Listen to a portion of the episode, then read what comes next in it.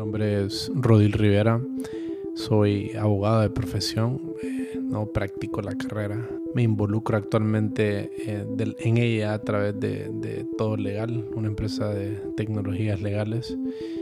He formado parte y he contribuido en la co-creación de, de, varias empresas de tecnología y no tecnología en los últimos 10 años y también soy catedrático de Unitec en la clase de generación de empresas 2. Mi nombre es Luis Gustavo Flores, soy eh, mercadólogo y financiero de profesión.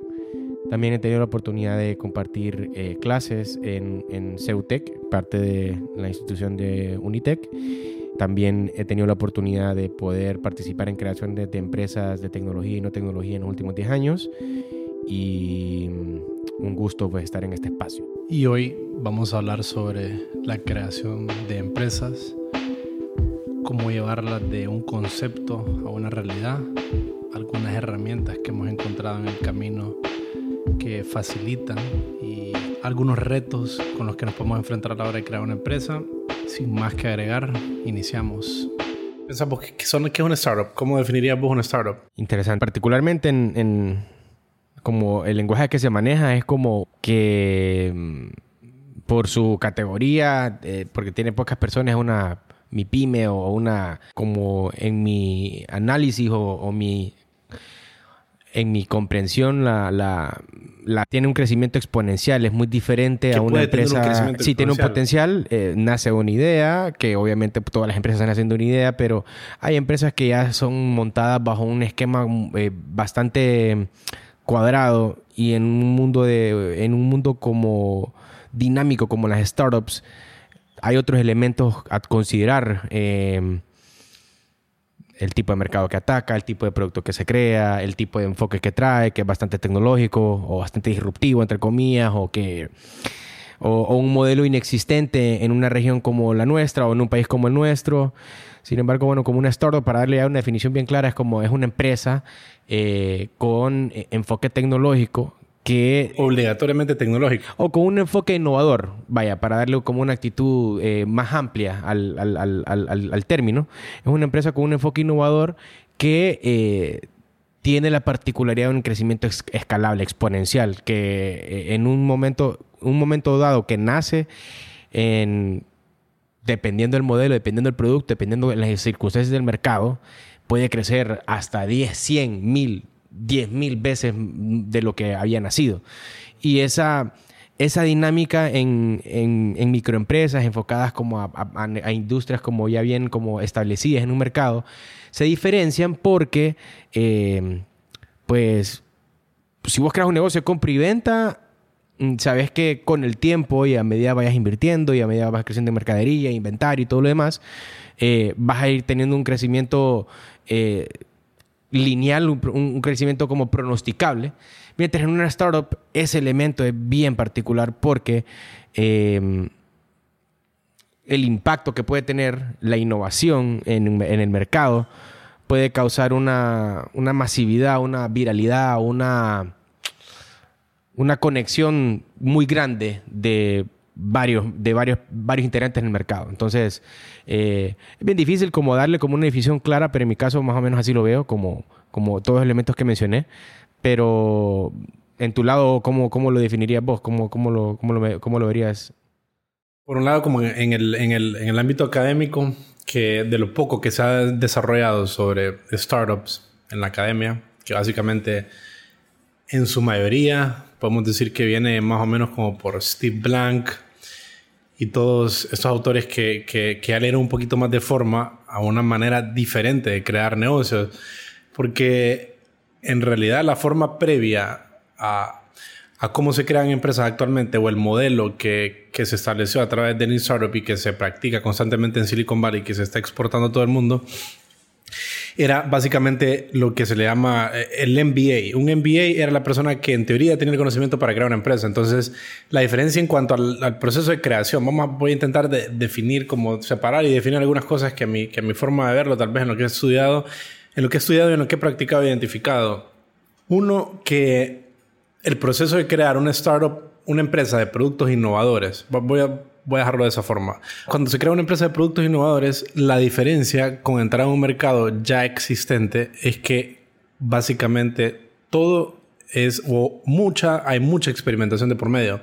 O sea, hay muchas dudas por aclarar. Entonces, los planes de negocios tradicionales, como los que los MBAs están acostumbrados a hacer, que pues los MBAs se inventan como en los 1900, la carrera de MBA, cuando ya empieza a crecer el comercio, ya empiezan a crecer las empresas.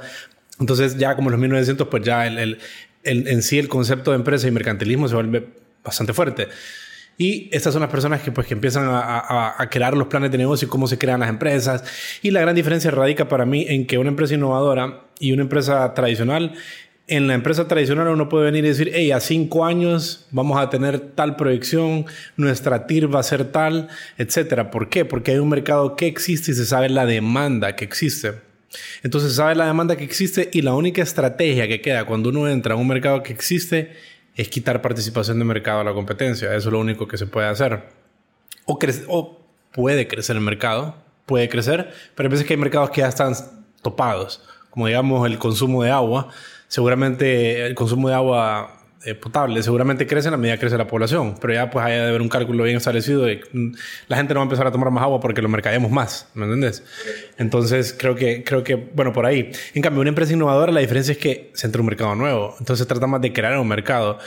Y es ahí donde donde las metodologías estas un poquito diferentes que se alejan del MBA y de la planificación a largo plazo, sino que tratan más como de ciclos cortos de desarrollo, de enfoque, de experimentación, de probar, de entender, de hablar con el consumidor, de experimentar distintas cosas, empiezan a tener un poquito más de validez. Entonces, más o menos creo que en el proceso eso, eh, la mentalidad de quien va a crear una u otra empresa es clave entender esa, esa, esa diferencia, porque si vamos a crear un bar, pues no lo vamos a hacer bajo la metodología del Startup, ¿verdad? Vamos a hacer bajo una metodología tradicional, tiene que haber una TIR, tiene que haber... En cambio, si vamos a crear una empresa innovadora, preparémonos para estar unos cinco años cerca de quebrar todo el tiempo. Que creo que es una experiencia que hemos tenido, la hemos vivido los dos y la hemos visto. Sí.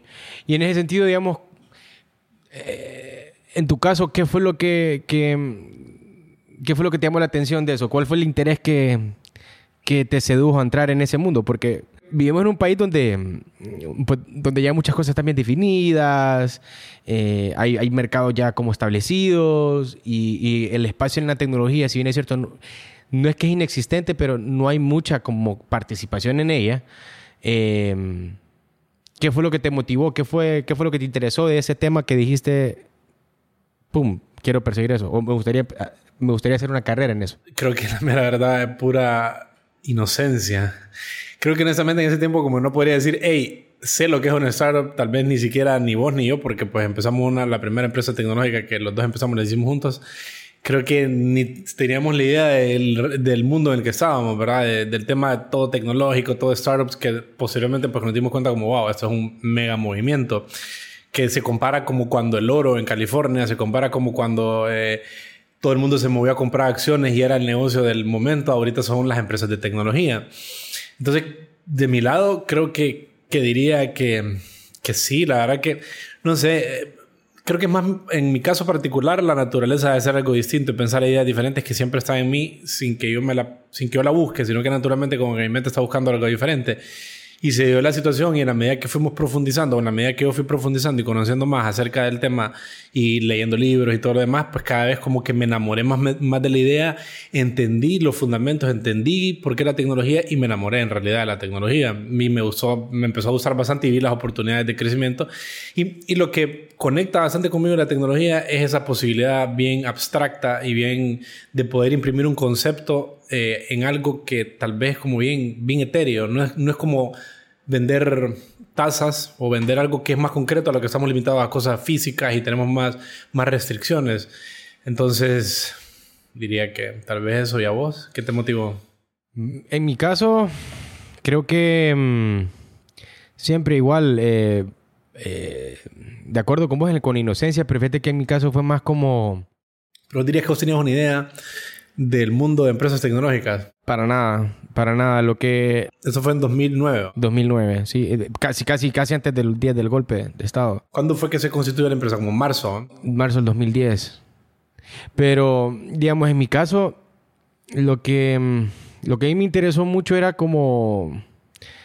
Yo siempre he estado como conectado en cosas como, como raras, como incógnitas, como, como, como una especie de, de mm, como de llevar, no, no, no, precisamente la contraria, pero sí como de decir... No sé, a vos te encanta llevar la contraria, creo que todo el mundo lo sabe. Sí, claro, pero, pero, pero ya en, un punto, en un, bueno, fíjate que es que puede ser como, sí, como, como una contra, como una contracultura de lo que existe en el país. Eh, eso fue lo que me conectaba siempre, que yo no quería ser como el, el, el como común en esto, no quería perseguir lo que, lo que, lo que generalmente un profesional graduado de universidad busca siempre me inquietaba mucho ese tema y siempre tenía como la inquietud de qué podía hacer.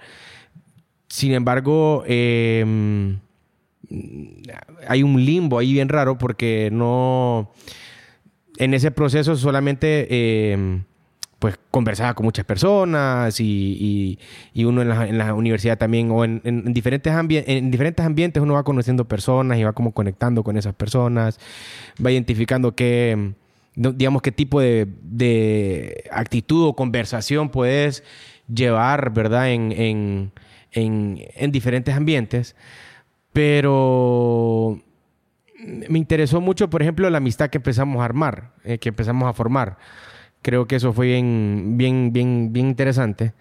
Y termina de como de como de materializarse ese interés el momento que, me compartís la idea de, que, nació en ese momento, pues, ¿me entendés? Que de pronto en, varias conversaciones ya hemos tenido como varias como intercambios de qué podemos hacer. hablando pues caso, particularmente de nuestro caso, yo me acuerdo que, si no recuerdo, vos ya habías creado empresa, vos, vos, tenías, vos habías hecho algo de, vender ropa o algo por decirlo. Sí, había, tenía, había empezado en eso, había empezado en eso. De, hecho, mis padres siempre, mi papá especialmente siempre como que tenía esa idea de, hacer un propio negocio. Cuando empezamos ese negocio no, no, le metí disciplina, no me descuidé mucho, no, no le di como el enfoque, éramos cuatro personas y la verdad que yo no, y sin rumbo, eh, o sea, fue más por, por un impulso externo que un impulso interno. Y, y, así tuve varios, como varios, varios intentos, pero no era como, no, era, no, me, no me sentía convencido hasta cuando de pronto, eh, eh, en, en, esa época, en junio, digamos, cuando me compartiste la idea, o sea, fue como, como que de pronto un clic para mí. Fue, y, y, y, es, y el interés nace por, por, eso que te digo, por, esa actitud que siempre he tenido, por siempre, em, digamos, como romper barreras, ir contra la corriente, ir mostrar eh, lo que es posible y lo imposible, entre comillas. Y de pronto se me compartió esta, esta idea que, o sea, de inmediato, pues como fue como un constante, como eureka, como que, uy, aquí es. Y sin tener conocimiento alguno, sin sin el más mínimo, eh, sin la más mínima orientación de cómo llevar a cabo esto, eh, empecé a investigar, que fue lo primero que uno, que es las primeras cosas que uno empieza como a entender de cómo crear una idea. Ok, ¿qué es esto? ¿Cómo funciona? ¿Cómo se hace? ¿Qué implica? Y etcétera, etcétera, etcétera. Y a raíz de eso, eh, me, igual me apasioné mucho de, de, esa actitud en particular, de, siempre estar conectado con ideas, estar, estar conectado con conversaciones, estar conectado con, con diferentes como eh, pequeños detalles que eh, en, bajo un contexto pueden ser muy importantes para desarrollar una idea. Y, y por ejemplo, en ese tema, vos decís como cuando eh, surgió la idea, la platicamos, bueno, que en el momento sonaba innovadora, ¿ah? o sea, publicidad por ese mes, ese era como el, como el in a nutshell. En 2009 era bastante interesante porque no había, digamos, la industria del SMS e, era, digamos, ya, ya existía, pero em, todavía estaba en, en, en, estaba en una etapa de crecimiento. O sea, si si vos revisás, en 2007, 2008, esa idea era buenísima, ¿me entiendes? Como un crack. Pero si te pones a pensar como que en realidad no es como que nosotros pudimos haber tenido ni yo ni nadie ningún insumo de la industria porque no teníamos ni la menor idea. Absolutamente. No es como que la industria dice que ahorita el SMS es un buen momento, sino que fue puramente como, como tal vez, qué sé yo, cosas que se conectan, ideas que, que, quién sabe dónde salen, ¿verdad? Nada más pues estar con los ojos abiertos y percibirlas. Sí.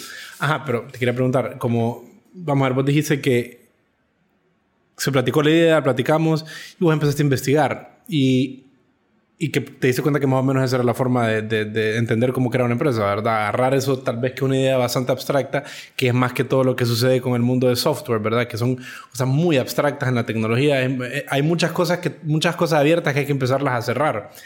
Y empezaste a investigar y que te diste cuenta que eso es un proceso. Pero, ¿cómo dirías que ha cambiado? ¿Cómo describirías el proceso que, que seguiste Tal vez yo después puedo contar mi proceso de mi lado, porque pues cada quien tiene su experiencia.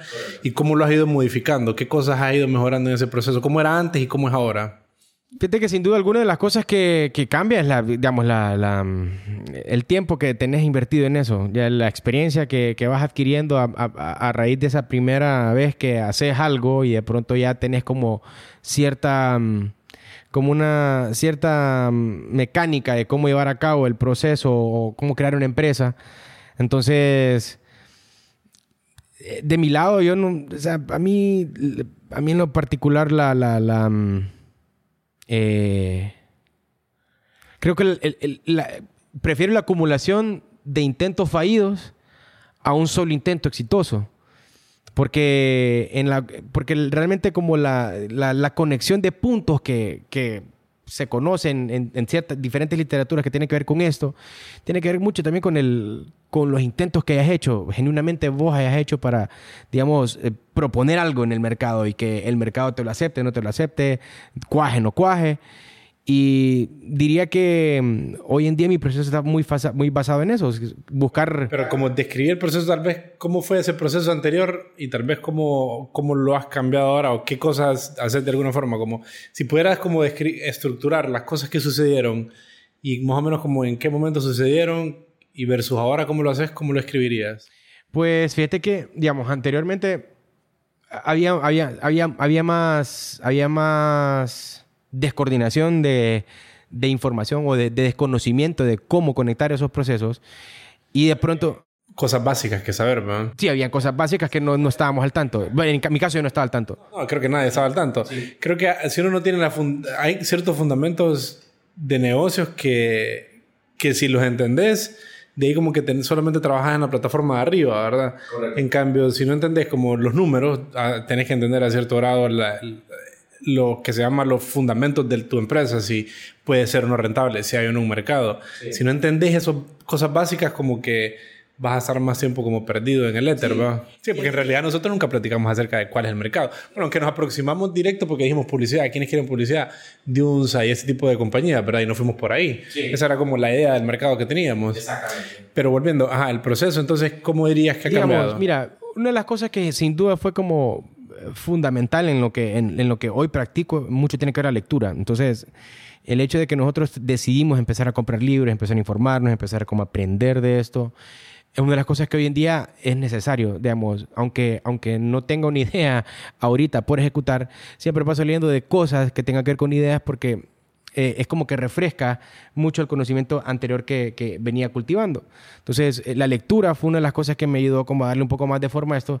Y en la lectura misma fuimos dando con elementos fundamentales que, que hoy en día pues permiten crear negocios, modelos de negocios, Business Model Canvas o eh, Design Thinking, Link Startup, todas estas, todas estas, todas estas recopilaciones de literatura que se fueron acumulando en el conocimiento mío, donde hoy en día fácilmente puedo definir qué proceso a llevar para crear una empresa desde cero, sin, sin tener que levantar capital en, algunos casos. O sea, que vos puedes ver y decir, ok, este, este tipo de organización, este tipo de idea requiere que empiece por acá. Sí. O sea, no hay, no hay necesariamente una serie de pasos constantes. O sea, no siempre los pasos son los mismos para crear cualquier tipo de empresa. Generalmente sí lleva como, digamos, eh, lo que, de, lo que, de la experiencia que, he tenido, siempre aplico la misma, la misma dinámica. Design thinking como primer... ¿Y qué tan concreto lo aplicas? Como una, como una manera de abrir la conversación en la idea, como eh, agarrar, agarrar elementos, pensamiento aplicado.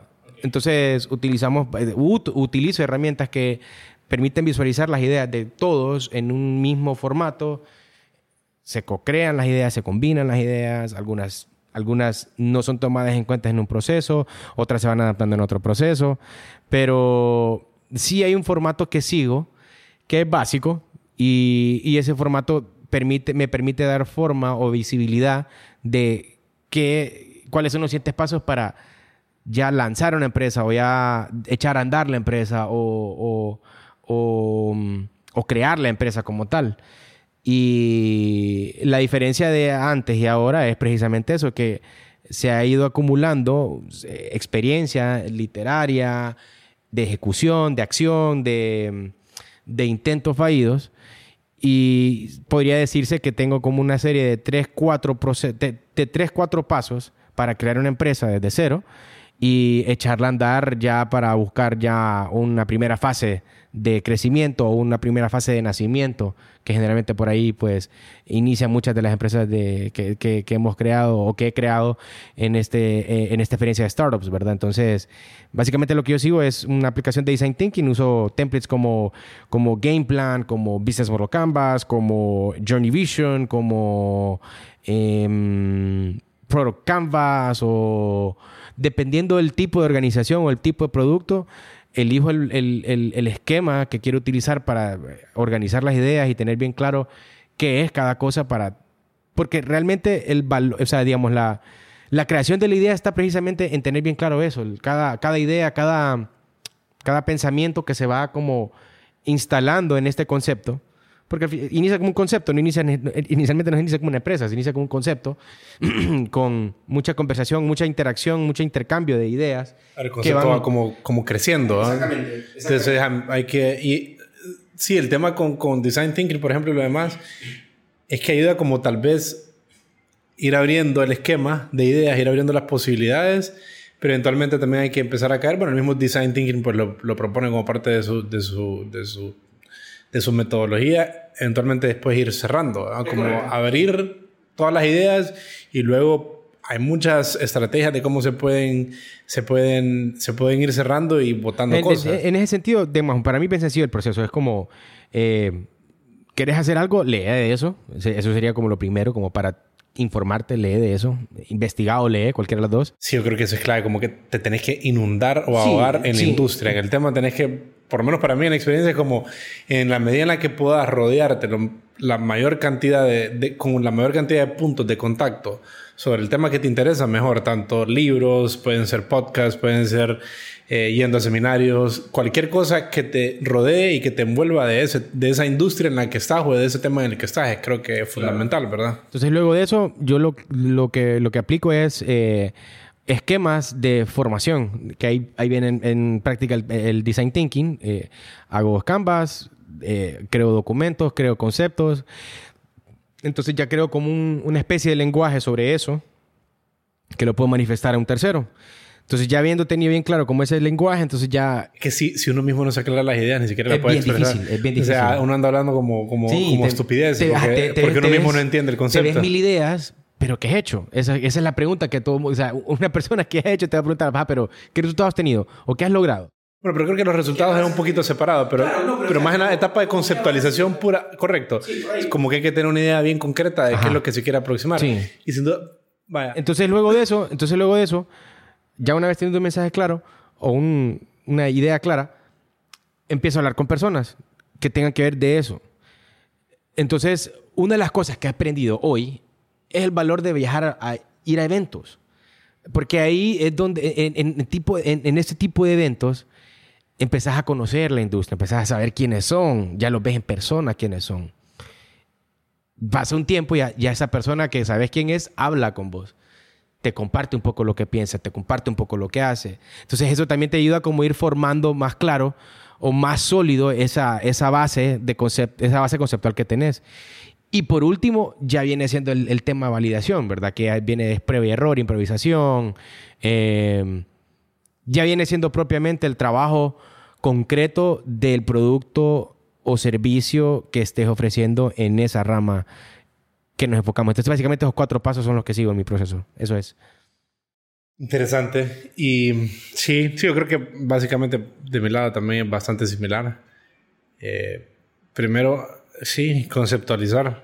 Y en esencia las mismas herramientas. Creo que sería bueno como para si alguien, para quien escucha, si alguien le interesa el libro, libro, a mí un libro que me, me gusta mucho y que creo no sé qué tanto la gente lo utiliza es Game Storming, eh, que básicamente es, es un glosario de herramientas visuales para utilizar con equipos o de manera personal.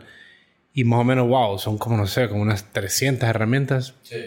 Y, y te las explica como que si fuera un juego, como las reglas del juego son estas, pueden participar tantas personas, eso más o menos va a durar tanto tiempo y también te lo, la taxonomía general es que te dice, ok, este es para abrir, este es para tomar decisiones, este es para cerrar. Entonces la verdad que ese es un libro fenomenal. A mí, a mí yo lo aplico bastante y es como bien, bien fácil de utilizar, me parece muy bueno.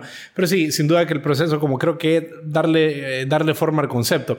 Y aquí fácilmente pues se conecta con la idea de que es algo innovador. Entonces, por ende, tenés que desarrollar el concepto, porque cuando no es innovador, el concepto ya está creado. Básicamente, nada más tenés que encontrar una forma más fácil de hacerlo, hacerlo más barato, porque descubriste algo, eh, o tal vez encontrar una oportunidad de mercado que no está satisfecha, como resegmentar el mercado que le llaman. Entonces, creo que esos son otra, otro tipo de cosas. Bien interesante. Fíjate que otro de los libros que también sería interesante compartir, eh, partiendo de ese, del game storming, que tiene mucho que ver con design thinking, eh, todo ese tema de visuales, ¿verdad? Visual meetings, visual teams, visual leaders. Yo tengo de, David Sibet, eh, es S-I-B-B-E-T tengo los tres libros de ese tipo y es como, o sea, para mí ha sido, claro, es, como bíblico en, en, eh, eh, en, ese sentido porque sigo mucho ese proceso, no me pierdo esa línea de pensamiento para poder crear ideas o crear empresas que pueden marcar una diferencia en un mercado. Sí, no, y, creo, y creo que David Sibet, por ejemplo, bueno, dos cosas. Uno, como la idea de ver las ideas, el concepto de la posibilidad de ver las ideas para mí lo esencial y lo interesante es que de alguna forma como que las haces tangibles a nivel conceptual siempre, porque no están existiendo todavía en el producto y te permitís interactuar con ellas. Entonces, ¿qué es lo que hago yo por lo general? Pues las pizarras, ¿verdad? Entonces, post-its, pizarra, empezar a llenar, llenar, llenar lo que se te ocurra, obviamente con ese tipo de estructuras visuales, habido bastante. Y luego te puedes parar y empezás a ver y cada vez se van creando como más conexiones. Porque en realidad intentar sostener todas esas ideas en tu cabeza es bastante complicado. En cambio, cuando las materializas y las visualizas, empezás a verlas y se empiezan a, se empiezan a generar nuevas conexiones y puedes empezar a crecer la misma piscina de ideas y aumentarla. El tema es que después eventualmente pues hay como que empezar a resumir y caer en un punto Pero concreto. Tu cerebro también agarra como un proceso como de recopilación muy fácil para entender cómo, de, cómo, cómo quebrar ideas gruesas y, en pedacitos. Eso, eso, eso es valioso. Creo que vas entendiendo, vas entendiendo ese tema de, de, de, lo, de, claro, de que algo es como lo, lo, lo general y algo es lo accesorio y cómo se va quebrando en partes pequeñas. O también vas entendiendo en qué cabe algo, si algo es trabajo algo es idea, algo es un backlog, como que vas categorizando todo ese tipo de cosas en tu cabeza. Sí. Fíjate que ahorita, ahorita hemos llevado la conversación bastante en un nivel básico de cómo, digamos, de, de qué elementos, qué procesos eh, iniciales son importantes tomar en cuenta en la creación de una empresa eh, de, de, enfoque tecnológico o de enfoque innovador, digámosle, o, de, o, startups, por darle un, como una, una definición clara al, al, a lo que estamos hablando. Pero también creo que es importante que mm, hablemos un poco sobre los retos básicos también que se presentan en estas ideas, porque eh, bien, está más que claro que esto no es que, digamos, si fuera sencillo todo el mundo lo hiciera aquí se ocupa una, un tipo de actitud, se ocupa una combinación de personalidades y, y un alto grado de nivel de tolerancia para asimilar, saber aceptar y madurar ciertas reacciones, actitudes, eventualidades que se pueden que presentan en este trayecto. En tu experiencia, ¿cómo, digamos, ¿Qué, qué, qué, podrías compartir vos en, ese sentido? Porque eso creo que también mucho, digamos, muchas de las personas que van a escuchar eso son personas que también están como con las mismas preguntas, buscando crear empresas, cómo hacer, qué puedo esperar acerca de esto. No sé si vos tenés... Sí, mm. Mm, sí buena pregunta. Eh, bueno, no sé si, no estaría seguro si, a veces me hago esa pregunta, como que si todas las personas deberían de intentar crear una empresa o no. No sé si como que tenés que traer alguna, alguno cierto tipo de de eh, lo que mucha gente dice soft, soft skills, como para poder soportar lo que implica crear una empresa. Eh, en cuanto a retos, más particularmente, yo diría que es como mantener el optimismo todo el tiempo. Uh, porque, o sea, entender que, que es un, un vaivén de, de situaciones en los que un día estamos hablando tal vez como de las etapas tempranas, ¿verdad? En la creación, como en los que un día vas a sentir que, wow, tengo el producto que va a cambiar el mundo, va a revolucionar el mundo y aquí está todo claro. Y otro día te, vas a sentir totalmente en el limbo, ¿me entiendes? Como que no hay as que pito tocar, no sabes qué está pasando, el mercado no está reaccionando.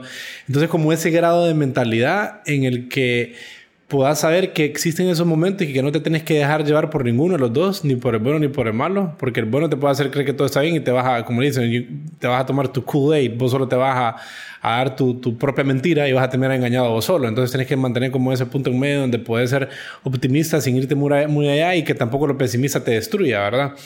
Eh, creo que ese, ese sin duda es uno de los retos más grandes. Ahora como que si, si eso como en el lado personal, en el, en el lado interno, mantener esa sobriedad ¿qué te puedo decir? Yo pienso que mi, por ejemplo, yo trabajo bastante conceptual, soy bien conceptual y, y, me gusta estar mapeando cosas, visualizando cosas. Y por más estructurado que yo sea y por más herramientas de trabajo donde estructure pues el, el trabajo de todo el equipo en el que, en el, con el que estoy colaborando, hay momentos en los que siento como, que, que siento como, wow, estoy perdido. ¿Qué, ¿Qué es lo más correcto hacer? Una de las cosas más difíciles creo que es, ¿qué es lo que tienes que hacer ahorita? Eso es la pregunta clave que una persona que está creando una empresa o una organización, un proyecto de cualquier tipo, es más, creo que para una persona que está practicando lo que sea que esté practicando, la pregunta más clave que te puedes hacer es, ¿qué es lo que tengo que hacer ahorita? ¿Qué es lo más importante ahorita? Claro, ahí lo puedes mezclar también con, con planificaciones a largo plazo. Quiero lograr aquello en un futuro, pero sin duda que todo se resume en el momento. ¿Qué estás haciendo ahorita? Si estás escogiendo hacer aquello en vez de esto, que te va a producir más resultados. Entonces me parece que eso es importante. De ahí, en lo concreto, pues, sin duda es, eh, eh, fundamental el equipo de trabajo. Creo que sin duda. para mí ahí... ahí Súper importante. Sí. Y las primeras personas que... No se solo. No, no se hacen solo. No se puede. No se puede. y creo que las primeras personas que entran a la organización son como las fundamentales. Creo que son las piezas clave de los que van a poder mover el concepto para adelante, los que van a poder ventilar la situación, los que van a poder, em, hasta cierto punto, los que crean la cultura, los que para los demás que entren van a seguir lo que las primeras personas hicieron. Entonces, encontrar ese equipo inicial es a donde está uno de los retos más grandes de, en, el, en el proceso de crear cualquier empresa. Sin duda, ese tema, ese tema del equipo es bien interesante porque, eh, de acuerdo con vos, en, en, en muchas eh, en muchas percepciones que, compartiste eh, personales, estar en, el, estar en el hoy es una cosa eh, que parece mentira, pero es sin duda poderosísima. Si puedes tener esa habilidad de, de todo el tiempo estar como, como en el momento y, sabiendo que lo que va pasando en medida es como... es una contribución, es algo que va agregándose al, a todo lo que vas armando. Porque a veces eh, tiende a pasar que te, como te distraes, pues. ¿Cómo puedes saber que, que, lo que estás haciendo está contribuyendo a todo lo que estás armando? Depende. De, o sea, que tienes que tener una visión de rompecabezas final, tal vez. Pues claro, tenés que tener. es bien importante que. O sea, es bien importante eh, en el día a día tener claro eso, pero obviamente tener como una visión ambiciosa, un big picture o, o o algo inalcanzable que, que, parece inalcanzable en el momento, pero que eso es lo que andas buscando, como el fin último, la, como la, la esa, esa realización, entre comillas, que, que buscas alcanzar cuando creas una, una idea o una empresa este, o una organización o un proyecto, pues. ¿Y dirías que como ese big picture es estático o, o va cambiando con el tiempo? Eso va a depender, o sea, es que, mira, es que vos puedes, es que, digamos, vos puedes decir... Eh, hoy quiero armar la empresa más exitosa en tecnología en, los próximos cinco años. Que eso es un big picture, pero claro, eh, son... es, una idea central. Pero eso, no, te, no, te, da, no te da alineamientos estratégicos. No, no da alineamientos estratégicos. Es simplemente como un decir. Es, un, es, más un deseo que una meta. O sea, no se puede ser visto como una meta, pero en realidad... Eh, sí, creo que como lograr eso tendrías que, eh, hay que habría que definir un poquito con mayor claridad. Claro, claro, claro. Ahora, em, sí, sí, digamos, para... Eh, en respecto al big picture, sí, eso cambia. Eh, eso cambia. Claro, lo que cambia es la, quizás la, la eventualidad, la consecuencia.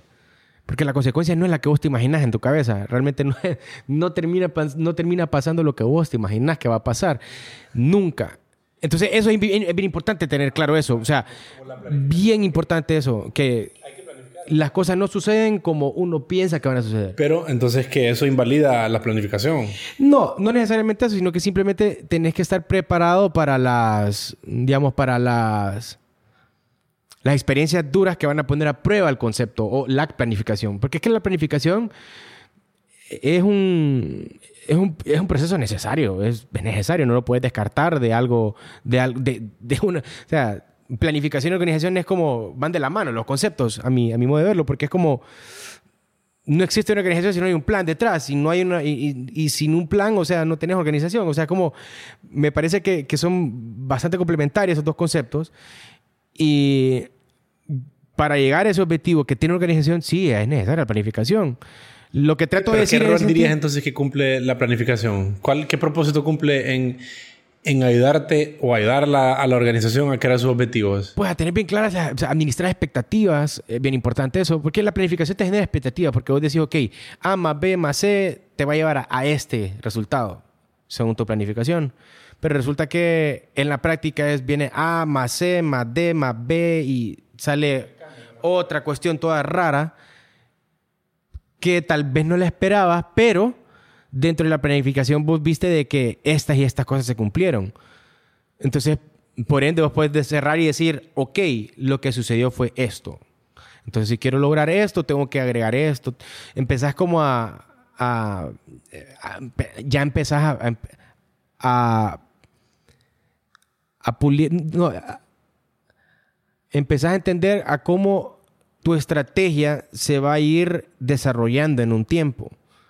¿Me entendés? A medida que mm, esto, digamos, a medida que esta serie de planificaciones van sucediendo, ya hay cosas que por rutina o por defecto sabes que ya son parte de la planificación pero hay cosas que siempre hay, hay una variable cambiante. Claro. Entonces... Claro, creo que la experiencia sin duda te ayuda a planificar mejor. ¿verdad? Eh, totalmente, totalmente, Ah, sí, claro. Sin duda que ya sabes, ok, como estas cosas van a pasar porque van a pasar, eventualmente tengo que hacer esto porque tengo que hacer esto. Entonces, sin duda, como que esas cosas las tenés que tomar en cuenta o ya la experiencia ayuda a que podamos planificar con mayor medida.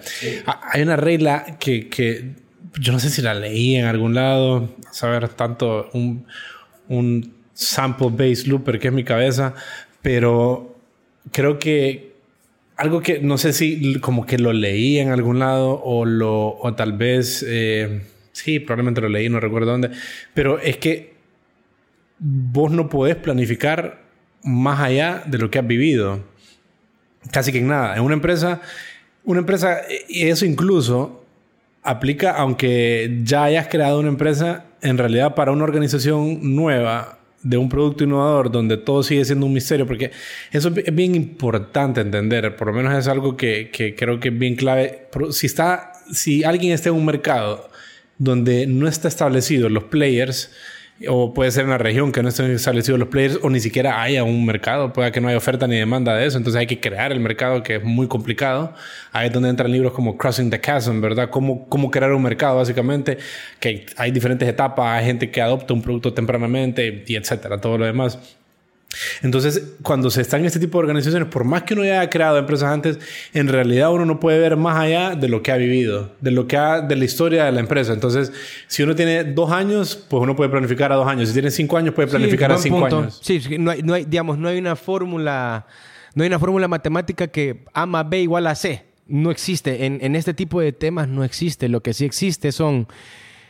Eh, porque es que si existiera esa fórmula, yo creo que el ratio de empresas exitosas, porque es bien importante destacar esto como reto, nueve de cada diez se mueren. O sea, no... Fíjate que esa estadística es medio, yo me puesto a leer en, como en varios lugares, esa estadística es medio no tan cierta, pero más o menos sin duda que por ahí va la cosa. Ponele que vaya, no, sé, no sean nueve, pero entre, entre, entre seis a nueve, vaya, entre seis a nueve para darle como un beneficio de la duda a, a, a, la, a la estadística. Sin embargo, el punto que te quiero dar es que el intento de creación de empresas de este tipo eh, tiene una alta, una alta probabilidad de fallar, de, de, de, de, riesgo. Estamos hablando de empresas, empresas innovadoras. Innovadoras. Entonces, en ese sentido, por eso te decía, yo estoy de acuerdo con vos que no hay una fórmula establecida que, porque tuviste cierto éxito en una, en, un, en, en una experiencia anterior, va a ser similar en una nueva experiencia, con un nuevo equipo, con nuevas personas, con nuevas formas de pensar,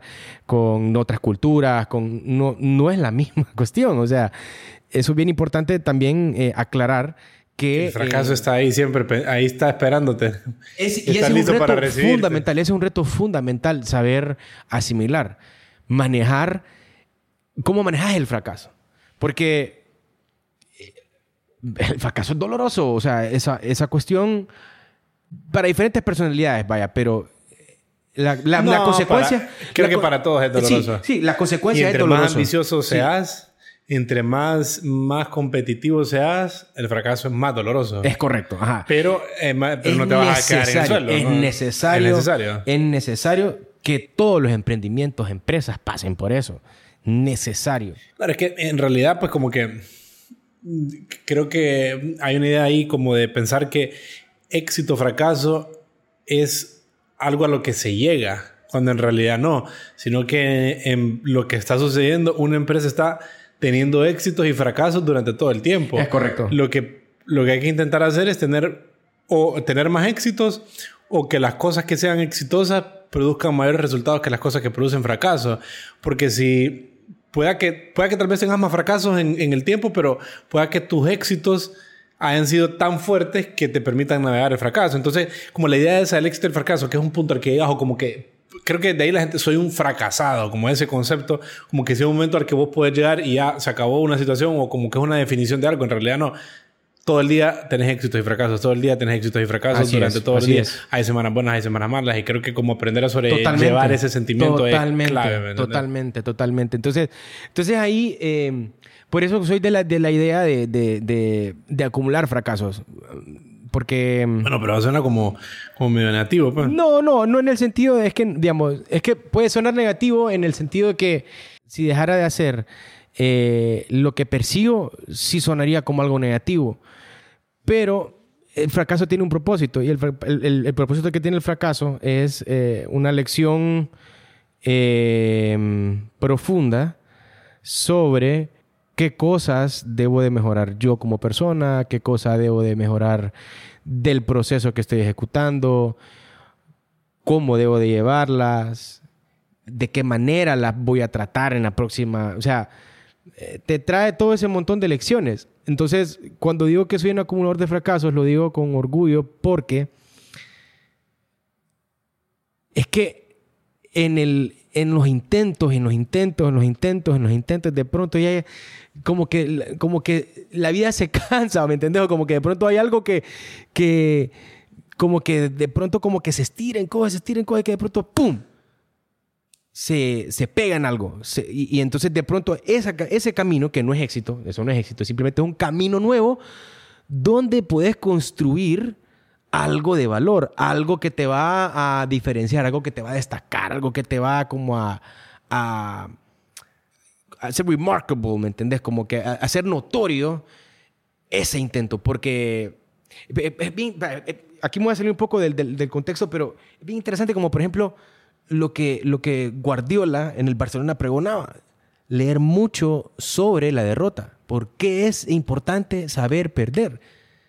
Porque en la derrota, claro, hay lecciones, pero es que inevitablemente el que el que más ha sido derrotado, el que más ha perdido, cuando gana, entiende el valor de la derrota y entiende que cuando gana, hay una actitud que hay que llevar. Porque eso es bien, eso es bien delicado y eso como reto en, un emprendimiento es bien delicado. ¿Por qué? Porque, o sea, cuando vos logras éxito, entre comillas, porque éxito tiene varias formas, pero cuando vos logras un resultado o lo excedes, te pasa lo que puede pasar como estos síndromes de jugadores de básquetbol, que eh, tirás nueve tiros y los embocás, pero el décimo fallás. Y de pronto viene la seguida de falladas. Entonces, eh, ese elemento, para mí, digamos, cuando, cuando alguien me dice, mira, tuve esta empresa, fallé, yo le encuentro mucho más valor a eso, a como, a como decir, no, fíjate que tengo esta empresa eh, que tiene 20 años, no hemos crecido como queremos, pero tiene 20 años. Entonces creo que hay, quizás la persona esta que tiene la empresa 20 años no ha entendido que no, no, ha, no, ha, sabido aprender del fracaso o, o, ha tenido miedo a fracasar versus la otra persona que dijo, no, ¿sabes qué? O sea, mira, esto me enseñó esto, entonces por eso ahora lo hago de esta manera. Claro, las lecciones, ¿va? Sin duda. Y, pero vamos a ver, regresando, estamos eh, como en el tema de éxito, fracaso. ¿Qué, ¿Qué, será que hay una fórmula para el éxito? ¿O cuáles son los factores? O, creo que en realidad en la medida como, como que... Creo que tal vez lo que puede llegar a suceder es lo siguiente. En la medida que, que, que nos volvemos o alguien se vuelve más habilidoso en el tema que sea, crear empresas como que puede identificar más rápido los puntos de enfoque, ¿verdad? ¿Dónde me tengo que enfocar mi trabajo? Entonces no perdes tanto tiempo. Creo que es un tema de tiempo al final, en cuanto a empresas propiamente, porque si hablamos de una disciplina como el, el básquetbol o como un deporte, sin duda que eso, pues eh, son 45, 90 minutos de fútbol, se acabó, ganaste o perdiste. En cambio, en realidad una empresa pues se extiende, es como un partido bastante largo, ah, de toda la vida. De acuerdo, totalmente, totalmente. Entonces, pero el factor, el tiempo en el, los 90 minutos en las empresas serían el dinero que tenés disponible, tus recursos disponibles. Porque eventualmente, o sea, está el burn rate o el flujo al que estás gastando, el ritmo al que estás quemando dinero. O energías, en, en, su, caso también, ¿me entiendes? Pero parte... ajá, energía, naturalmente lo estás quemando, pero si te quedas sin dinero, bye bye. Hasta Dios. Se acabó la empresa. Hasta ahí nomás. Entonces creo que el toque es, sin duda, como qué tan rápido poder llegar a ser rentable o qué tan rápido poder lograr desarrollar el concepto. Entonces, en ese esquema, de, porque siempre juega el factor tiempo mm, el reloj es el dinero, no me puedo quedar sin dinero. La habilidad que se va desarrollando en la medida que uno va creando más cosas es saber dónde enfocarse y por ende, pues puedes hacer, puedes atacar los puntos claves en menos tiempo y por ende procurar o idealmente, pues llegar al punto de equilibrio y superarlo antes de que te quedes sin dinero. El oxígeno de una empresa es el dinero cuando doy clases a mis estudiantes, yo le digo, primero que yo casi que no diría que los desaliento de la ah, idea de crear ese, ese, tema de las clases. En el, caso, en el caso de nosotros, que empezamos con esta empresa de tecnología, esto es bien interesante. Este, este, esto es bien particular de, en el país. Digamos, no es algo especial en el mundo, pero sí es algo que, que, que, dentro de nuestro ámbito es bien particular, porque nosotros empezamos una empresa, empresa de tecnología hace 10 años y estamos empezando en estos 30 y en los finales de nuestros 20 ya eh, fuimos maestros de universidad fuimos, eh, empezamos a dar clases de esto. Eh, em, mi punto con este, mi punto trayendo esta, esta idea al tema es, eh, será también que parte del camino de creaciones de empresas es necesario que vos compartas esta información, sea dando clases, sea creando conversatorios, sea, sea creando eventos. Haciendo esto. correcto, digamos, y perdón que te interrumpí con la idea que iba del estudiante y la retomas inmediatamente que termino esto, pero, pero posterior a, lo que vas a comentar, eh, ¿cómo ves esto, cómo ves esto de, de, relevante en el proceso de creación de empresas? Totalmente, totalmente, porque en realidad es un ecosistema. O sea, al final es un mercado, pues, es un mercado en el sentido de que todos existimos en un ecosistema, existimos en, una, en un determinado, le podemos llamar país o lo que sea, y pues en diferentes escalas, tu comunidad, tu ciudad, eh, tu cuadra, tu país, tu continente, bla, bla, bla. Entonces, al final estás altamente, los estudios psicológicos te dicen de que gran parte de tu personalidad y cómo se desarrolla tiene que ver en el entorno en el que estás, tanto las cosas que miran noticias, el tipo de país, Honduras es un país violento, entonces nosotros de alguna forma como que la, la idiosincrasia y la práctica del país eh, influye mucho en nosotros, en las cosas que creemos moralmente correctas o incorrectas. Entonces, lo que es que el, el entorno producen influencia en nosotros. Entonces, y también nosotros del interno para, para afuera podemos crear un cambio, ¿verdad? Creo que es algo que se, es, una, es una relación simbiótica. Entonces, en la medida en la que se comparten cosas, se crea una comunidad, se crea un ecosistema y se va creando un mercado mayor al final, porque se está aumentando el poder adquisitivo, se están produciendo más bienes y servicios que pueden ser exportables a otros países, que al el objetivo de, una, de un país en teoría es vender más y traer para el país, ¿verdad? Que, producir más bienes y servicios que sean deseados por el mundo. Entonces, en la medida, pues que, que si uno lo logra, que si uno logra aprender esa, esa habilidad y la logra compartir con la gente, creo que, creo que se crea un mercado, una comunidad más sólida, se crea una plática superior, porque sin duda que pues en el caso particular, en donde yo más comparto es con mis estudiantes. Y yo les fomento mucho el pensamiento crítico, les fomento mucho la pregunta. Básicamente, y cada vez lo he ido, lo he desarrollando más en ese sentido como... Y de entrada les digo, miren señores, yo lo que les voy a hacer es que les voy a plantear un acertijo durante toda la clase. Yo no les voy a dar respuesta, ustedes tienen que encontrar las respuestas.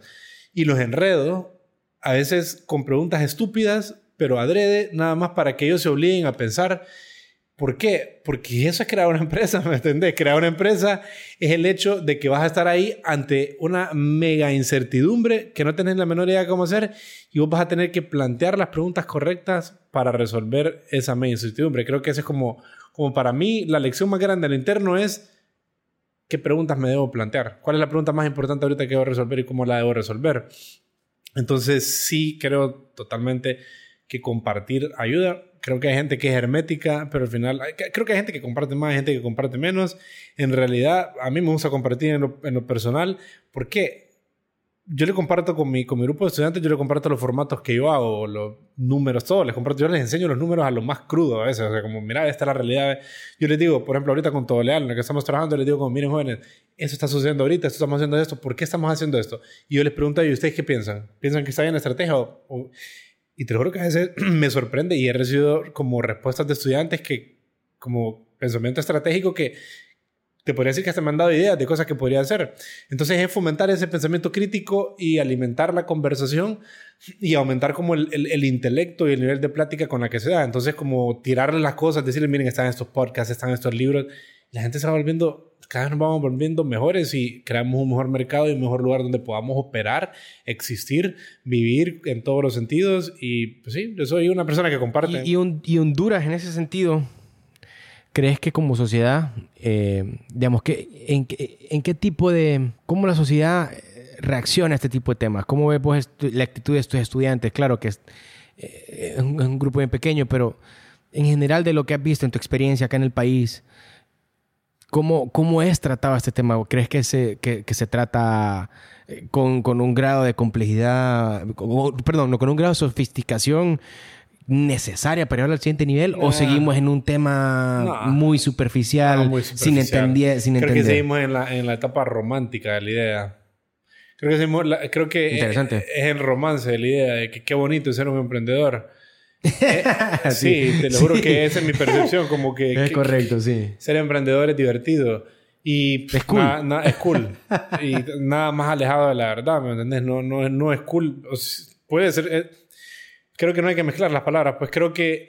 Y lo he notado yo en mi práctica, que eso es lo que se trata de vender. Y yo pues con, con mi... Es más, por ejemplo, en mi caso particular, yo ni siquiera les menciono la palabra emprendedor, porque siento que está llena de connotaciones que de todas esas connotaciones cool de la idea de que el emprendedor, no, no, no. Yo les hablo, miren, esto es crudo. Yo les voy a compartir herramientas, usted decida qué aplica, qué no aplica. Al final usted es el que tiene que decir y creo que... Eso es importante, fíjate que la gente esté claro que es, de cada quien. Cada quien, sí. cada quien. Porque en la empresa vas a hacer, o sea, si vas a crear una empresa de verdad, no va a haber alguien ahí que te va a estar diciendo, puedes tener mentores. pero nada que ese es otro tema. Es, otro tema. Es un, tema bien interesante que podemos tocar en las, en las próximas conversiones. es un tema bastante interesante, pero en realidad al final, creo que si yo fuera, si yo voy a invertir en una empresa y yo vengo y me reúno con el emprendedor y yo le digo, hey, chavo, ¿qué onda? Contame tu negocio. Él me cuenta y yo le doy tres y yo le doy, hey, deberías de hacer esto, esto y esto, y él regresa e hizo exactamente lo que le pedí yo, no creo que invertiría en él. Creo que siento que no tiene criterio. Ahora, eh, porque el punto es el siguiente, y que yo lo quería practicar, no sé cómo practicarlo, pero yo lo quería practicar en la clase, que era en realidad lo que se hace pues, en la clase en la que doy en Unitec, en Generación de Empresas 2, es como una mentoría que les doy yo sobre su proyecto. Eso es la forma como más lo he logrado conceptualizar y que mejor funciona. Pero lo que quería era meter a alguien más que estuviera dándoles mentoría también, porque muchas veces iban a ser contradictorias nuestras mentorías. Entonces que la persona tuviera esa contradicción en su cabeza y que él tuviera que resolver ese interrogante. Entonces, como meterle contradicción en la cabeza porque así es la realidad, te vas a contradecir. Es más, yo a veces como... y es que lo hago porque eh, esa es la, la, la, cruda realidad, es así, ¿me entendés? Entonces yo a veces como, como ellos vienen y me dicen, nos reunimos, el formato es que nos reunimos semanalmente como que si fuera una empresa. Ok, entonces se analiza qué se hizo y hay un plan de lo que tienen que hacer y por qué no lograron, qué lograron, etc. Entonces, eh, supongámonos que nos reunimos este lunes, el siguiente lunes eh, ellos vienen y me empiezan a presentar lo que hicieron. Vienen y yo les digo, no, pero ¿y eso? ¿Qué, qué onda con eso? Ah, no, pero es que usted nos dijo, abogado, que lo hiciéramos. Yo digo, no, pues no crean en todo lo que yo les digo. Y porque esa es la realidad, ¿me entiendes? Tenés que aprender a tomar tus propias decisiones. Creo que esa es la clave, como esa, esa, chispa de hacerte las preguntas, me parece Entonces, digamos, como que, como que digas que, que, que la sociedad todavía, eh, por un lado, es bien ¿Vos superficial. ¿Cómo lo miras? ¿Vos qué, qué, cómo lo miras que se interpreta aquí? Eh, Fíjate que es que... Hay gente buena, hay gente que sí lo entiende. Sin duda, sin duda, fíjate. Ahora, algo que he notado por ejemplo, en personas como, en las personas que sabemos que emprenden, o en las personas que han tenido cierto recorrido en el emprendimiento o negocios de tecnología, eh, creo que aquí la, la no, no, digamos, no, no ha habido como una, prof, digamos, no ha habido una claridad profunda sobre lo que la persona quiere lograr al emprender, porque solo quiere emprender, solo quiere ser emprendedor por lo mismo, por, por el, digamos, porque es un, una tendencia, porque trae, porque trae como, eh, soy emprendedor, puedo hablar con esta gente porque soy emprendedor. Eh, creo que se busca mucho, el, eh, se busca mucho el, empezar por ahí, pero bajo los objetivos equivocados. Entonces eso causa que mm, se vaya desarrollando varios casos que sean como los mismos casos que hemos escuchado, puede ser, y al final emprendes, pero a los dos años, al año, te morís. Este, tu empresa se muere, la empresa se muere. Y así he visto varios casos de, de, de, muchos amigos, colegas que han emprendido porque, porque yo soy emprendedor, esa es la, como la idea inicial, pero no sé de empresa, no sé cómo hacer una empresa, no sé cómo... Y no, y creo que más que todo no, no se preocupan por averiguar, ¿va? Eso, por otro lado. Creo que, creo que sí, vaya, que, porque que fracases y cerres una empresa a los dos años no está nada mal. Hay miles de historias de, de, de todos estos totalmente, empresarios. Totalmente. El tema es que si vos entras a crear una empresa y no te empezás a educar sobre el tema, ahí creo que la lección no aprendiste sí. nada. Pues. Vaya. No te iba a hacer nada es que una... te va a servir para nada. Entonces creo Correcto. que eso es clave. Pues. Sí, sí, es que, sí, digamos, lo que veo es que mucha gente quiere emprender, mucha gente quiere, tiene grandes ideas, es que sin duda, o sea, vos te puedes, te, digamos, vos te puedes, te, te, sentás a hablar con una persona, vos sabes que la persona tiene ideas, tiene, tiene percepciones, tiene opiniones, algunas fuertes, otras son quizás no tan fuertes, tienen como, un, como una base teórica del mismo tema. Pero a la hora de la verdad te sentás con una persona y te empezás como a, a, a ya hacer un intercambio de como profundo del tema, te das cuenta de que tal vez no hay un nivel de profundidad óptimo para llevar al siguiente nivel eh, tu proyecto, tu, tu, emprendimiento, tu idea y el ecosistema. ¿Qué te, ¿Qué te da ese nivel? Yo creo que, eh, fíjate que es bien interesante porque yo creo que mucho tiene que ver, digamos, en temas de empresa, sí tiene mucho que ver los resultados que has logrado digamos, el, el, el, éxito que has tenido en, en, términos económicos. Eso te da vos una medición, te da una pauta. Sí, que esa es la medición más estable. Esa es la medición más estable. Una empresa se mide por su, por su generación económica. Esa es la única forma que... Y entonces, aquí en el país, lastimosamente, y lo digo, lo digo de, de, con toda la franqueza y sinceridad, habemos, hay muchas empresas que todavía, todavía algunas estamos cerca de, de, de, de, ser ese caso y otras andan bateando, brother. Andan, pero. Andan buscando de todo porque no. Porque. Y la respuesta común es porque el país es bien difícil hacer negocios. Sí, sí, Entonces, ¿para qué? Entonces, ¿por qué el emprendedor se enfoca en un país sabiendo que es difícil?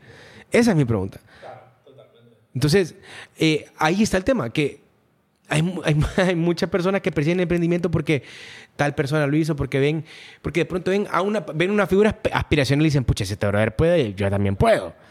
Lo cual es muy bueno, pero tenés que profundizar por qué este brother pudo. No porque, no, no, no venir y, y, y personalizar no es que no que él que pudo. Creo que no tenés que profundizar en por qué él pudo. No, no, sino en, en, tu por qué, en tu por qué, en tu por qué, perdón, en tu por qué. Tenés que sí, profundizar correcto. en vos mismo. Bien dicho, en tu por qué. Más en vos mismo y Exactamente, en tu idea, exactamente. Sí, en realidad, sí, sí nunca vas a, eh, nunca nadie jamás va a poder tener acceso a la realidad de, Eh, de- sí. de ninguna historia. Totalmente, totalmente. La No, historia acuerdo, está escrita, la historia que, que vamos a escuchar en libros, en donde sea que la escuchemos en películas, está altamente romantizada, altamente hecha un producto vendible para que la gente lo pueda consumir y sea agradable de leer. Pero fíjate que me gustaría preguntarte, ¿y cuáles crees que, qué crees que son factores de éxito?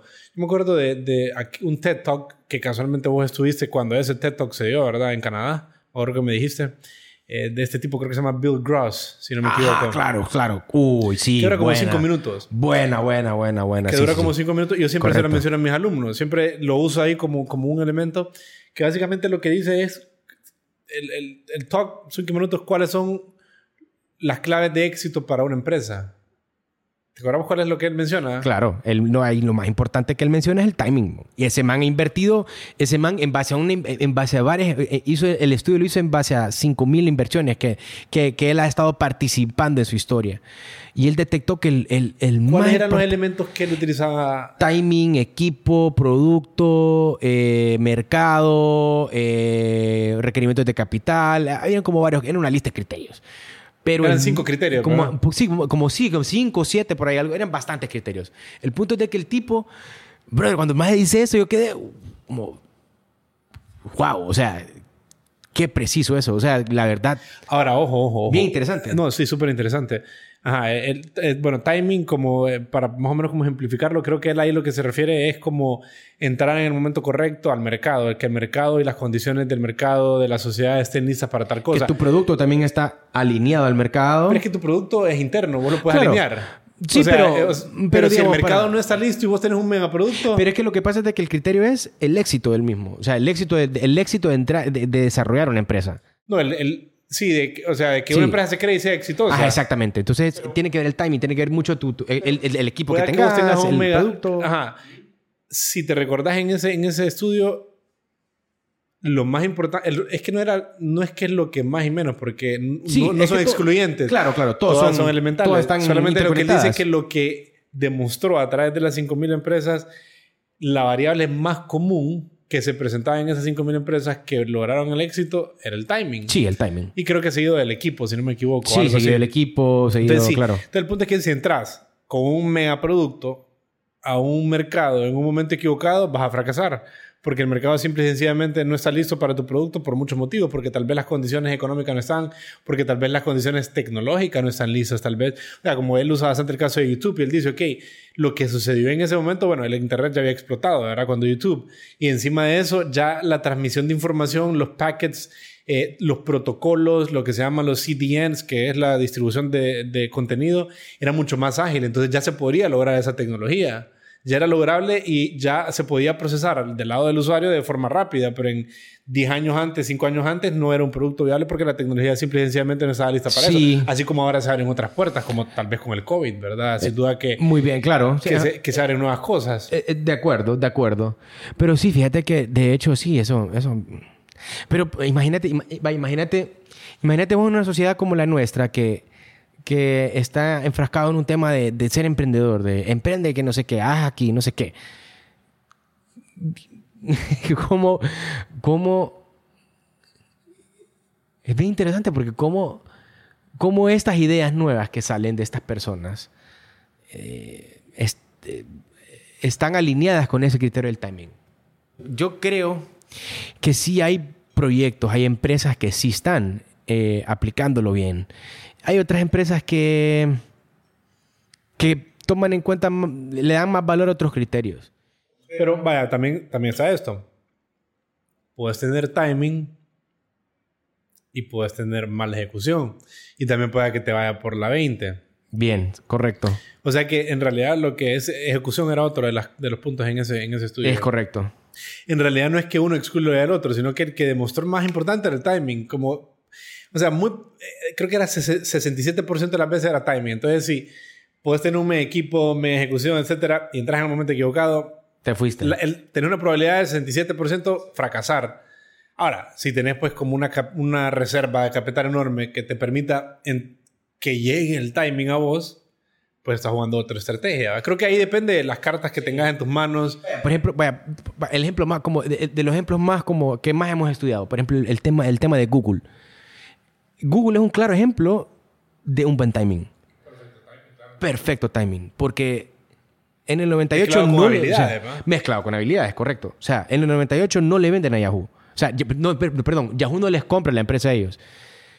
A los dos años o al año levantan 25 millones de dólares y en el 2001, con el crash este de, de la bolsa de valores, un montón de ingenieros desempleados. O sea que estos tipos tuvieron tres años para preparar bien su visión, su producto, su estrategia. Y cuando llegó ese punto, contrataron a lo mejor y ¡boom! Explotaron. Fue una, fue de las empresas, o sea, de las empresas más locas como han crecido. Es increíble cómo crecieron en, en, digamos, en, un proceso de- del 2001 al 2010. Fue puta, una onda, o sea, exageradamente, o sea, fue una, digamos que, que, que en realidad, que en un realidad, jackpot, eh, ellos el- revolucionaron el Internet. totalmente. O sea, porque fue la empresa, totalmente, la empresa que, totalmente, que demostró, totalmente. demostró el modelo de negocio más, más diferente. Ya estaba el caso de Yahoo, pero en realidad, porque bueno, podemos hablar de Amazon, Sí. pero Amazon, si lo miras, es un Pero de Amazon negocio sí fue bien- como. bien normal. Pero un Amazon fue como negocio- una estrategia la que vos mencionabas anteriormente. Amazon fue una apuesta en el tiempo que a los años mostró ser rentable y después, boom, explotó. Y Amazon, o sea, vi- viene con otro tipo de. con una visión Pero, dinámica no, sí, y sin todo, duda. ah, claro. Pero vaya, si, si compramos como lo- los productos estrellas de, de ambas empresas, bueno, Google es el buscador, Amazon eh, el- lo que Amazon hace en realidad...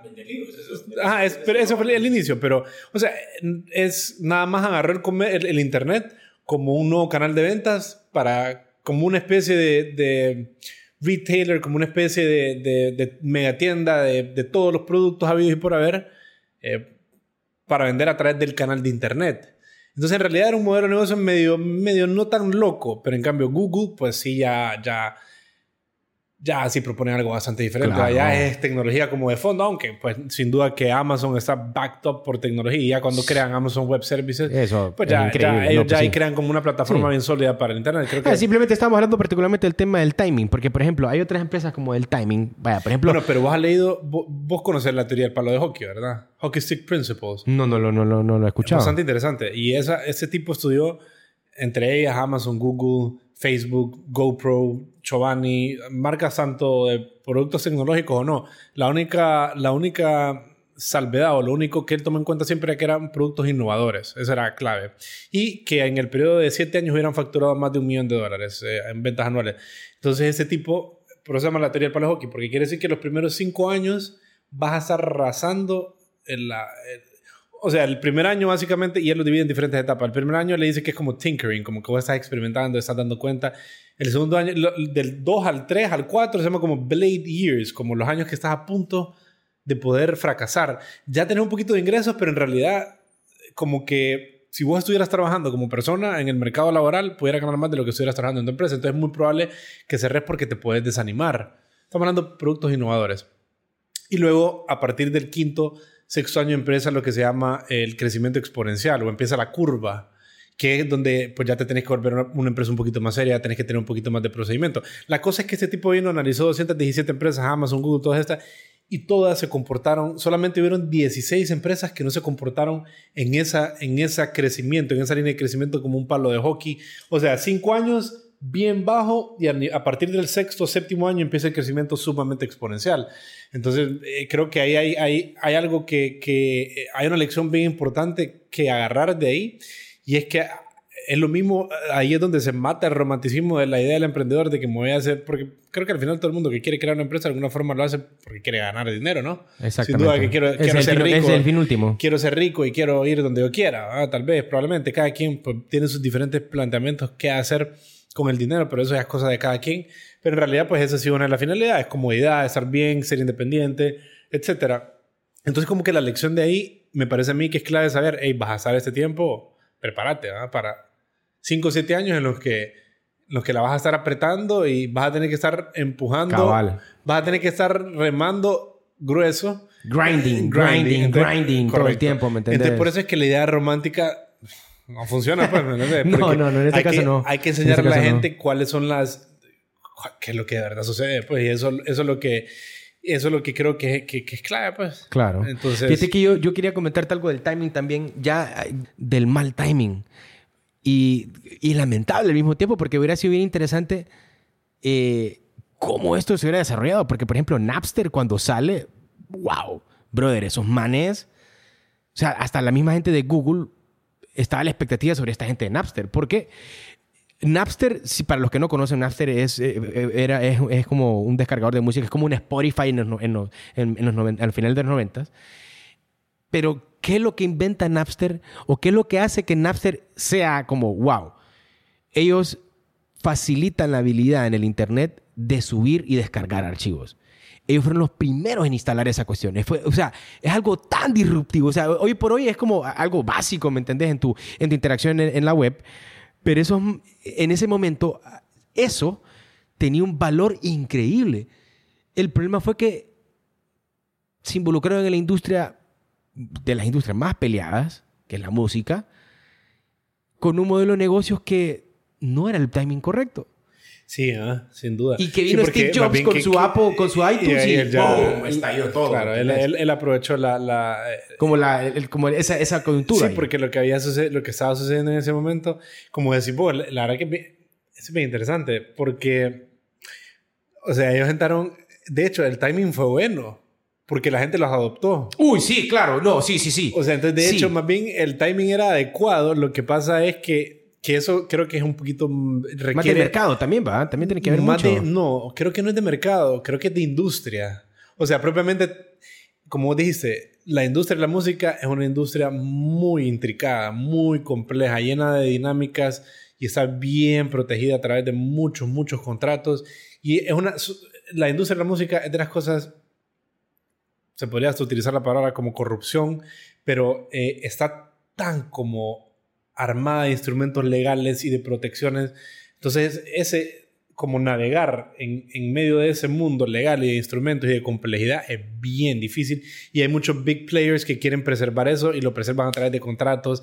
Entonces, realmente el músico, por ejemplo, muchas veces no es dueño de su música. O sea, la estructura tradicional del cómo funciona la industria de la música, que básicamente ya se está desarmando porque ahora cualquier persona desde su casa puede hacer música. Exactamente. Entonces, la lo que sucedía antes era que agarraban un record label, desarrollaban un músico y lo convertían en estrella. Correcto. Y era toda una estrategia de mercadeo Sí, y todo lo y demás. todo lo demás. Pero, ¿por qué? Porque uno no se tenía la habilidad de, llegar, no había... Ahora tenemos el internet, entonces yo, yo, pues yo hago música y yo puedo hacerla en mi casa y compartírsela a todo el mundo que me la quiera comprar sin necesidad de un intermediario, más que tal vez la plataforma, que pueden ser varias. Pero en aquel momento necesitabas como el record label. Claro. Entonces ellos se vuelven como tan poderosos y tan controladores de la industria que es una industria bien compleja de entender. Y Napster no entendía eso, me imagino yo. O sea, ellos lo hicieron con la, la, la pura inocencia. Claro, ahí, ahí va otra cuestión que te quería mencionar. Que basándonos siempre en eso de Bill Gross, es que la verdad que, o sea, la verdad que este tema me, me- me- gusta mucho, me apasiona mucho porque ahí encontrás muchas cosas, ¿me entendés? Porque en el caso de Google, Perfect Timing, vaya, eh, con- conocen a Eric Schmidt, lo contratan, eh, Eric Schmidt en ese tiempo tiene 53 años, Larry y Sergey tenían 27, 28 años, eh, su tesis ya tenía más de 3 años de probada, Ten- cuando hicieron sus tesis tenían 26, 20 25 años, eran... Estos manes de Napster sean Parker tenía 19 años el otro Sean, no me acuerdo, el otro Sean tenía 20 años, brother. Estos manes eran como internet junkies, ¿me entendés? Y, y claramente agresivos los manes, ¿me entendés? Hoy en día, Sean Parker, Sean Parker, Sean Parker, accionista de Facebook, inversionista de, de Spotify, o sea, este man siguió la idea. Entonces, ¿qué pasa? Eh, Ves que está, está un productazo que es Napster. Tienen una tecnología disruptiva está en una industria como que en el momento como idóneo para potenciar esto, pero y, y hay un equipo, hay un, hay un equipo de jóvenes dinámicos. Quizás ahí el problema es la, el modelo lo que de platicábamos del campo de fútbol. Ajá. Por ejemplo, ellos estaban en un campo de... Porque en realidad es lo que, lo que te, te he mencionado en algunas ocasiones como la idea de, de que si estás creando algo en lo que vos puedes ser independiente o requerir de alguien más. En ese modelo, vos necesitas de los contratos, vos necesitas... Sí. Si los músicos no están aprobados en tu plataforma, vos no tenés los contratos, estás reventado. Después estás jugando en el campo de fútbol de alguien más Correcto. que hasta cierto punto, pues quien lo logró reventar fue iTunes. Sí. ¿Por qué? Porque vino Steve Jobs y le- les dijo, miren señores, Creo el iPod y ahí eso le, le- pero le- le más dio. que eso, más que eso, o sea, la piratería en la música ahí estaba a su máximo nivel. Y las ventas de CD venían Para de abajo. picada. Por Sí. eso ya era inevitable porque ya era imparable. O sea, no había forma de parar lo que abrió Napster. Ya después empezó Kazaa, Emu y aquel montón de Sí. plataformas.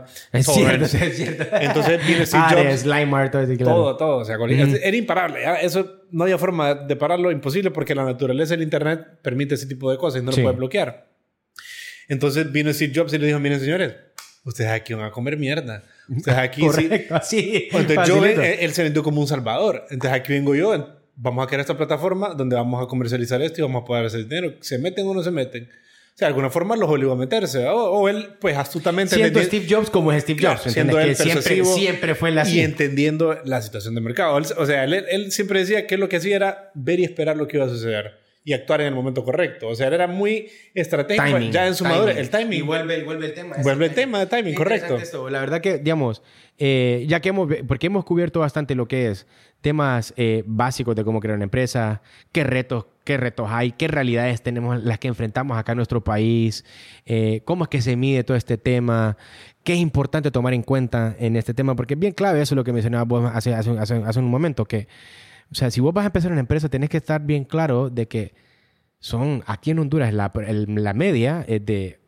6 a 8 años, dependiendo del negocio que te metas. Ahora, en, en mi experiencia en negocios de tecnología, te toma 8 años. 8 años y de estar grinding, de volver a empezar, de volver a hacer aquí, de buscar acá, de eh, buscar clientes, de buscar y de, de- de hacer, de hacer malabares por tener éxito en la empresa. Y toma alrededor de 8 años. Ahora, eh, esa es la actitud que que. Esa es la actitud que tenés que desarrollar como emprendedor. Si quieres ser un emprendedor, que la evolución del emprendedor es ser empresario, tenés que tomarte el tiempo necesario para morirte, apasionarte, aprender y todo lo demás en esto. Si no estás dispuesto a eso y solo quieres emprender un año y quieres tener resultados porque, porque es cool, estás por los objetivos equivocados y- y seguramente vas a tener que pasar una dura lección en temas de inversión, en temas de mercado, en temas de tu imagen, en, en muchos temas vas a tener que, que- que- vas a tener una, una lección importante que aprender. Pero es una decisión de cada quien, como mencionabas vos. Es muy interesante este tema de, de compartir la información. Eso Claro, es que creo que, que, vaya, Silicon Valley, ¿por qué Silicon Valley? Hasta cierto punto porque ellos, bueno, creo que de afuera se mira más bonito de lo que ha de ser por dentro. Y hay muchos libros por ahí que dicen de que en realidad no es tan bonito como es, pero es correcto. ¿cómo sí. vámonos tal vez a sus inicios o a, o a un core, a un grupo core? Creo que sean, sin duda en Silicon Valley han de existir múltiples como grupos eh, que, que se apoyan entre ellos. Y, o sea, hay rivalidades, como naturalmente hay en todo, pero en realidad creo que, pues, como esos tipos han logrado tanto éxito, se comparten el éxito, entonces eso hace que la nueva gente que vaya entrando, pues, tengan este tipo de mentoría y de alguna u otra manera les reduzca los errores que pueden cometer, que ese es el tema. ¿no? O sea, como, como, como mencionábamos anteriormente, una empresa, el oxígeno de una empresa es el dinero. Y si vos tomas muchas decisiones malas antes de, de llegar a ser rentable, te moriste, porque simplemente te vas a quedar sin dinero porque ese es tu oxígeno. Entonces, cuando armas estos clusters, estos grupos de personas que empiezan a compartir la información, que se vuelven inversionistas, que dan clases, que hacen este tipo de cosas, entonces lo que estás haciendo, lo que se está promoviendo es la idea de reducir los errores que cometes. Exactamente. Eso, eso es bien importante. Mira, si nosotros que si nosotros pudiésemos, eh, vea, ponele, en mi caso es una de las cosas que, eh, eh, diste en el clavo. O sea, si a través de mi experiencia se pudiera reducir ese- esa, esa brecha de tiempo para, para alcanzar el éxito, entre comillas, en el mundo empresarial en- enfocado a la tecnología, eso sería valiosísimo para nuestro país. Porque si vos le das un estándar a, a un- a un futuro emprendedor de decir, mira, si vos emprendes en tecnología, el éxito te va a tomar entre 4 o 5 años. Ya no te va a tomar 7, 8 años, 10 años. Entonces, eso, digamos, es totalmente de acuerdo, ¿me entendés? Por eso es importante compartir estas cosas, vaya, porque, porque por ahí sacas como muchas, muchas conclusiones y decís, "Mm, hmm, mejor espero un rato, veo qué es lo que voy a aprender y le doy. O me lanzo. Claro, y me, y, me, y me pongo a estudiar, me intereso, eh, busco gente que me apoye, hablo con personas y todo lo demás que hay que hacer, pues el, el, el- grinding. El grinding, correcto. Interesante. Creo que como para, para, para, para cerrar, empezamos con una pregunta de qué era un startup y pues lo que se dice en la academia y creo que es una de las, lo que dice, creo que esa definición es de Steve Blank, si no me equivoco, y me parece tal vez la más acertada que he encontrado en mi experiencia. Un startup no siempre quiere ser un startup, luego se quiere convertir en una empresa tradicional. Pues como su nombre le dice, startup, como algo como un, como un motor que se está encendiendo y tal vez le cuesta encenderse.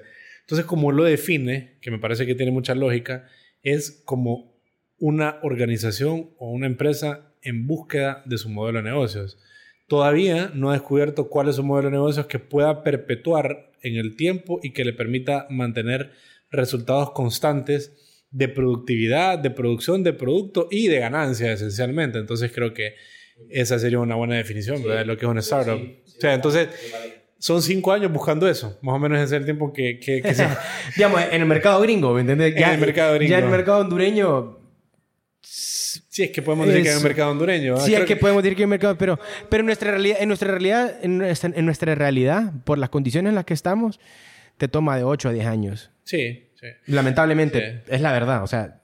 No, y sin duda que es que la estrategia de productos tecnológicos en Honduras nunca puede ser el mercado hondureño. No, no Tenés que salir. E, ese es otro tema. Tenés que salir. Tenés que salir. la región centroamericana tiene que ser mínimo. No, no, es, no, es, no es, o sea, no es algo aspiracional. Lo tenés que, hacer. Es el, mercado meta. El, es el mercado meta. Pues. Exactamente. No es el aspirativo, sino que es, el, tenés, que tenés que tener... Es correcto. Porque los gringos de Estados Unidos, ellos pueden quedar tranquilos solamente con su mercado. Con sus 350 millones, con, y, ¿no? y el poder adquisitivo que tienen. o sea, exactamente. ellos... Por eso es que a esas empresas muchas veces cuando eh, de alguna forma se les intenta contactar para cosas relacionadas con, con, con, la región fuera de Estados Unidos, tienen poco o nada de interés, al menos ya los mega monstruos como Google, Microsoft, que andan persiguiendo pues cosas globalizadas en alto nivel, pero pues ahí tienes un mercado de basto. En cambio aquí en Honduras creo que es importante buscar Ubicarse, ubicarse, exacto, ubicarse bien, el emprendedor tiene que estar bien ubicado sobre su realidad en el mercado. significa que hay que estar presente y, y, entender, obviamente, que, que, Honduras es un mercado de experimentación, no es un mercado para, para negocios exponenciales. No, no, no lo es.